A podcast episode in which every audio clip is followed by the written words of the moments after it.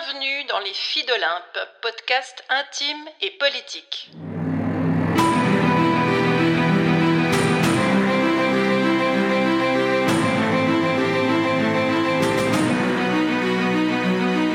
C'est reparti pour le défi J'envoie 2024.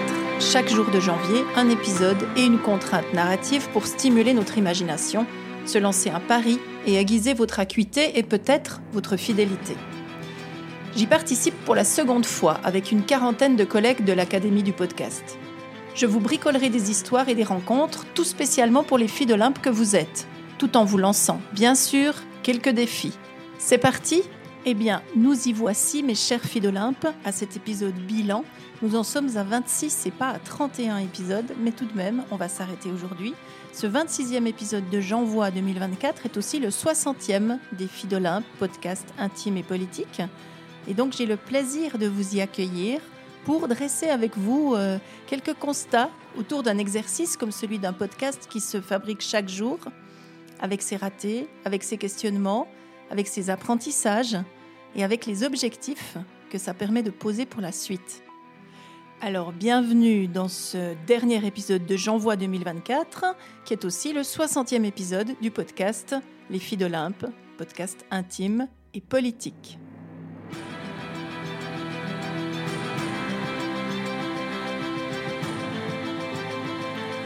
Bon, pour commencer, parlons chiffres. J'ai envie d'abord de rappeler le cadre temporel. On a commencé avec ce podcast en janvier 2023 et ça s'est déroulé durant l'ensemble du mois de janvier. Et puis on a passé presque une année après, à janvier 2024, qui s'est étendu sur une partie du mois de février, avec quelques incursions durant l'année, mais très peu, pour quelques épisodes euh, qui racontent un peu la genèse de ce podcast, l'idée de base. Mais la plupart des épisodes que vous avez à disposition aujourd'hui sont des épisodes liés au challenge, liés au défi, avec les contraintes narratives qui y étaient euh, associées. Et donc, ce ne sont pas encore, même si les thèmes n'ont pas été choisis au hasard, ce ne sont pas encore exactement les thèmes qui vont être développés dans la saison 3 du podcast des filles d'Olympe. Au niveau chiffres, il s'agit donc de dire que euh, ces 60 épisodes ont été écoutés à peu près par 3000 personnes. 3000 personnes qui continuent, c'est un chiffre qui continue d'évoluer, qui grandit chaque jour, puisque chaque fois qu'un post de nouvel épisode est proposé, eh bien, euh, pas mal de personnes vont l'écouter. Et puis, euh, ça, ça amène à chaque fois de nouvelles personnes.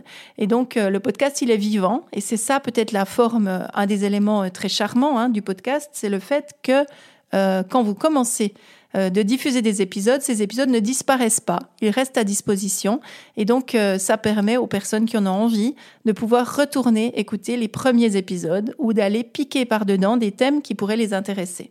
Donc ce podcast est vivant, il est à disposition, il est gratuit, évidemment.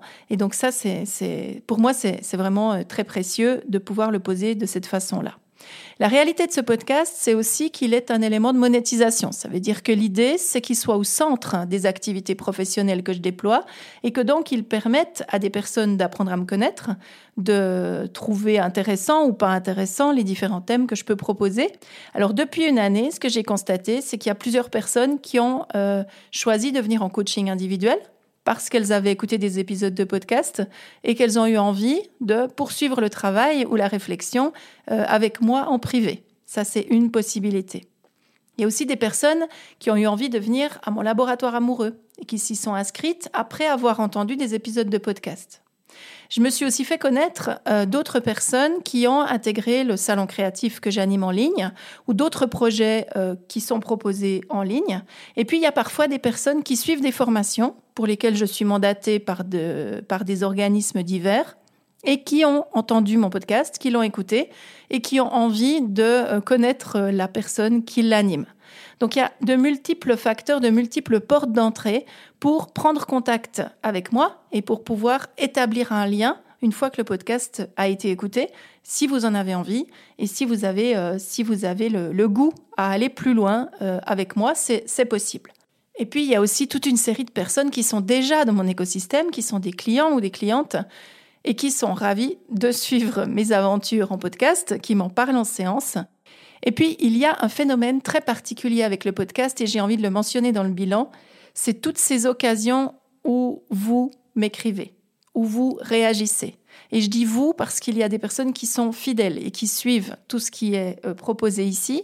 Et puis il y a des personnes qui arrivent en cours de route et qui sont touchées par un propos, par une idée, par une voix, par une, euh, par une histoire qui a été partagée et qui m'écrivent pour me le dire. Et ça, moi, je suis une ancienne journaliste, j'ai travaillé longtemps dans la presse, que ce soit de la presse écrite ou de la presse télévisée, et jamais je n'ai eu autant d'interactions avec les personnes avec qui, euh, qui pouvaient me voir ou qui pouvaient me lire.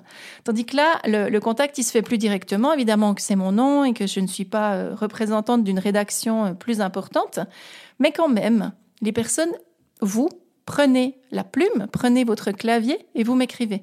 Et ça, c'est extrêmement précieux, c'est très touchant et c'était surtout très surprenant pour moi l'année dernière quand j'ai découvert ce lien qui pouvait tout à coup se mettre à exister, se tisser, s'enrichir au fur et à mesure de nos échanges parce que vous aviez envie de déposer des choses, parce que vous aviez envie de me les partager. Et donc j'ai envie de dire un énorme merci à toutes les personnes qui ont dit quelque chose et puis probablement aussi un merci à celles qui n'ont pas dit mais qui ont peut-être aussi des choses à dire ou qui ont aussi vécu des choses à travers ce qui a été partagé, qui leur a fait du bien, qui les a peut-être fait avancer, en tout cas qui a produit un effet d'une manière ou d'une autre. Et donc merci à vous tous et à vous toutes pour tous ces retours, tous ces échanges qui me remplissent de joie et qui fabriquent aussi un peu mon pourquoi. Je vous en parle dans la seconde partie de cet épisode. Et puis pour ce bilan, j'ai réfléchi à comment j'allais pouvoir vous le partager et j'ai choisi des mots-clés. Et le premier mot-clé dont j'ai envie de vous parler, c'est le mot régularité. Parce que euh, il est important, quand on se lance dans un projet comme celui-là, de s'engager à une certaine régularité, d'abord simplement pour répondre à l'objectif du challenge, c'est-à-dire publier chaque jour ou publier régulièrement. Donc l'idée, c'est de, s'engager à quelque chose de régulier. Et la régularité n'est pas ce qui me caractérise le plus dans mon entreprise. Moi, je suis quelqu'un euh, qui aime bien les coups, qui aime bien lancer des projets, qui aime bien euh, ce moment de, d'effervescence autour du projet qui se crée. Et puis, je suis un peu moins la bonne personne pour mener des projets à long terme. Donc cette régularité, au final, j'en ai quand même redemandé puisque je me suis lancée à cœur joie dans la nouvelle, dans, le nouveau challenge 2024, en me posant même pas la question de savoir si j'allais le faire ou non. Ça me paraissait évident que j'allais profiter de cet engouement, que j'allais profiter de cette belle énergie pour vous proposer à nouveau des épisodes quotidiens. Cette régularité, elle fabrique aussi une routine. Et ça, c'est un autre principe que je fuis assez régulièrement, même si, en créativité, je sais combien c'est important puisque le processus créatif, il nécessite une certaine routine, euh, parce que le cerveau, c'est un peu comme un muscle et qu'il s'agit de l'entretenir. Et d'ailleurs, j'avais fait un épisode de podcast sur cette question-là, sur les routines, sur ma routine du matin en l'occurrence, que je vous avais partagé en 2023. Vous le retrouverez dans les notes d'épisode. Vous vous souviendrez peut-être qu'il s'agissait d'un épisode autour de la proposition de Julia Cameron d'écrire trois pages chaque matin au réveil. Cette régularité, je l'ai quand même parfois un peu déjouée. J'ai eu besoin, de temps à autre, de prendre des chemins de traverse qui se sont avérés finalement être aussi un peu des chemins de sabotage ou d'auto-sabotage. Tandis que les autres étaient en train de y arriver et de publier des épisodes chaque jour, eh bien moi, j'ai fait l'impasse. J'ai fait l'impasse un jour, j'ai fait l'impasse deux jours, j'ai fait l'impasse un week-end. Et donc le rythme s'est perdu. Et on se rend bien compte là de l'importance de cette régularité et de s'engager pour cette régularité. Parce qu'à partir du moment où le rythme se perd, où le rythme change de rythme justement, eh bien l'obligation est beaucoup moins forte. Et ça, on le constate, vous le constatez, je le constate, et c'est important quand on s'engage dans un projet de s'engager à cette régularité. Donc, sur ce point-là, apprentissage, mais pas franchement réussite. Autre mot important, l'effet collectif. Nous étions une quarantaine à relever ce défi, à relever ce challenge en 2024. Nous étions une quarantaine à nous être engagés à publier un épisode par jour pendant 31 jours. Et donc, même si chaque personne est dans sa bulle, que chaque personne vit son truc comme elle le peut là où elle en est, eh bien l'effet collectif, il existe. Et donc, cette espèce d'aiguillon qui dit mais enfin les autres y arriveraient et moi pas? Et donc l'aiguillon, il est aussi lié à la dynamique de groupe elle a été plus importante cette année que l'an dernier. En tout cas, moi, je l'ai ressentie de cette façon-là. Et alors, c'était terrible parce que c'est cette année, alors que la dynamique de groupe était très motivante, que je me suis permise de faire l'impasse, de m'arrêter, de ne pas tout à fait m'engager comme j'avais promis que je le ferais. En fait, on le sait. Avoir un peu de stimulation, ça aide à tenir, ça contribue à la motivation, ça motive aussi parfois à se saboter. Et c'est peut-être ce que je constate dans cette expérience-là. L'enseignement à tirer, c'est peut-être de dire quand le train est passé, il est passé. Alors autant arriver à l'heure à la gare, n'est-ce pas? Troisième mot-clé de ce bilan, l'effet cumulé. Si on associe régularité, si on associe l'aspect collectif, le troisième terme, l'effet cumulé, est un principe qui nous vient d'un bouquin de Darren Hardy. Darren Hardy, il a défini l'effet cumulé comme le fait de poser de légers changements quotidiens qui, finalement, nous font obtenir de grands résultats au final. Alors, mon micro-changement depuis le mois de janvier, ce sont donc ces épisodes réguliers euh, mais c'est un changement trop important pour que je puisse continuer de le poursuivre durant toute l'année, parce que ça nécessite quand même du temps, de l'énergie. Des idées, j'en ai, mais le temps qui est nécessaire pour les réaliser, le montage, la partie technique, etc., n'est pas si évidente que ça à libérer. L'effet cumulé ne s'arrête pas là. Après, il y a des choix à faire, il y a des engagements à prendre, il y a plein d'éléments qui peuvent contribuer à enrichir ou à garantir cet effet cumulé. On en parlera très certainement dans un prochain épisode. Cet effet cumulé, conjugué avec la, conjugué avec la régularité et avec l'effet collectif, je l'expérimente aussi depuis le mois de janvier dans ma lettre du dimanche, qui est ma nouvelle newsletter, si on peut l'appeler ainsi, qui a démarré donc début janvier, qui est envoyée invariablement chaque dimanche soir et qui produit ce genre d'effet également. Donc j'y ai promu mon podcast à certaines occasions, mais cet engagement à la fidélité, c'est aussi m'offrir un cadre et m'offrir euh, cette possibilité d'entrer en communication, d'entrer en échange avec vous. Et donc, depuis début janvier, eh bien, je reçois vos retours. Là encore, là encore, nous établissons une communication, nous établissons des échanges, et euh, je reçois vos petits mots, parfois de grandes lettres, parfois de tout petits mots, pour me dire ce que vous avez ressenti, ce qui vous s'est passé pour vous, des points qui vous ont particulièrement frappé, ou euh, différentes choses. Et ça, c'est extrêmement euh, touchant pour moi, c'est extrêmement valorisant. Et surtout, ça permet de dire que je fais tout ça, peut-être pas pour rien, et on arrive à la question du sens. Et la question du sens, elle est au cœur de tout ce que je peux faire, et je ne suis pas la seule ici. Euh, je crois que c'est ça qui est notre vrai moteur. On va parler de pourquoi tout à l'heure. Peut-être que ça fait partie du pourquoi que de mettre du sens dans nos activités, que de mettre du sens dans nos échanges et dans ce qu'on peut se partager. Ça nous met debout, ça nous permet de continuer d'avancer ensemble et de sentir qu'on fabrique quelque chose de l'ordre de la communauté, pas d'une communauté fermée qui ne verrait plus qui sont ses voisins, mais une communauté qui permet au contraire de s'ouvrir et de continuer de réfléchir au sens de la vie, à la place qu'on a envie d'y prendre. Ça, ça me touche. Ça m'étonne aussi beaucoup et puis euh, j'y prends goût. Continuez à me partager vos impressions, que ce soit lié au podcast ou que ce soit lié à cette fameuse lettre du dimanche. Et puis, dernier mot dont j'ai envie de vous parler, c'est de créativité, et plus précisément de créativité labourée. Euh, le débat fait rage hein, dans les milieux agricoles pour savoir si labourer la terre est bénéfique ou non. Et donc, on ne va pas trancher ici. Moi, j'en ai pas les compétences et c'est pas le sujet qui nous occupe. Par contre, pour la créativité, euh, je crois qu'il s'agit d'un effet absolument bénéfique que de labourer la terre de temps en temps, que de labourer son esprit, et donc d'être tenu de devoir produire de nouvelles idées, de nouveaux épisodes chaque jour pendant une période donnée, eh ben ça permet de labourer son esprit, ça permet d'amener de l'air frais dans son cerveau, ça permet de, euh, de faire émerger de nouvelles euh, idées, de nouvelles manières d'amener les choses peut-être. En tout cas moi, ça m'a permis de m'aérer le cerveau littéralement, donc de me régénérer un peu, d'avaler de nouvelles idées, de réfléchir à comment les transmettre. Et ça, c'est une association qui fait vraiment du bien.